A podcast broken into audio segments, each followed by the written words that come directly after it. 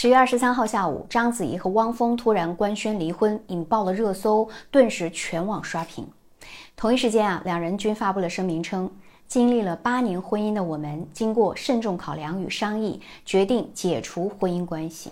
在很多人眼里啊，结婚不一定是为了幸福，但离婚一定是为了更好的自己。正如他两人在官宣声明当中所言。生活的悲喜与苦乐本就不是简单的是非评判，我们换一种方式来让彼此更好的成长。虽然说就目前的娱乐风向来看，两人是和平分手，但全网对汪峰的评价可谓是一边倒。这也难怪啊，毕竟这个摇滚歌的前几次婚姻都没有那么清白，前三任都爆料过汪峰是婚内不忠。当时呢，章子怡嫁给汪峰的时候也是不被看好的，但是她一度认为自己是在最合适的时候嫁给了爱情，她也不怕汪峰出轨，因为有资本啊。章子怡的事业和口碑都在汪峰之上，离婚说实话也不会给她的人生和事业带去很大的伤害。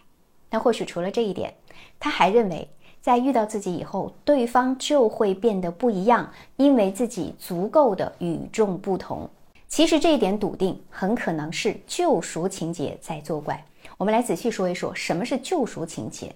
在咨询当中，我们会发现啊，很多女性在遇到情路坎坷的男性的时候，反而更容易去迸发出所谓的爱情。对方的经历越复杂，甚至越渣，他们就会越爱。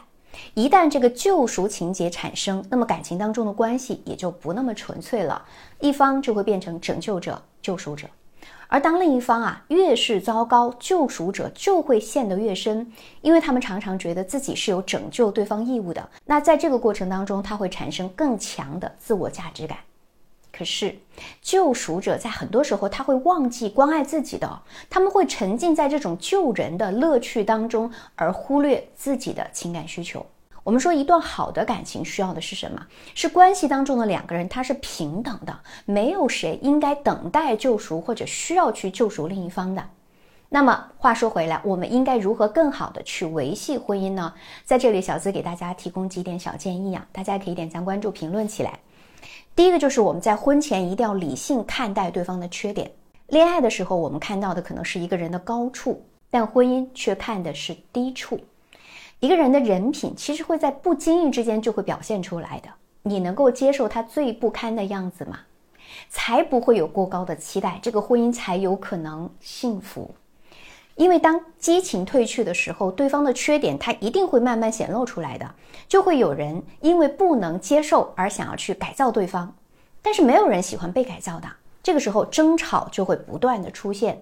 如果说没有肯让步的那一方，那么两个人的关系势必会越过越糟糕。第二，就是要培养两人之间更多的情感连结。婚姻当中的两个人虽然是各自独立的，但是啊，其实要有一些能够连接到一起的东西，比如说你们的共同爱好，它是能够增进彼此之间的理解和亲密度的。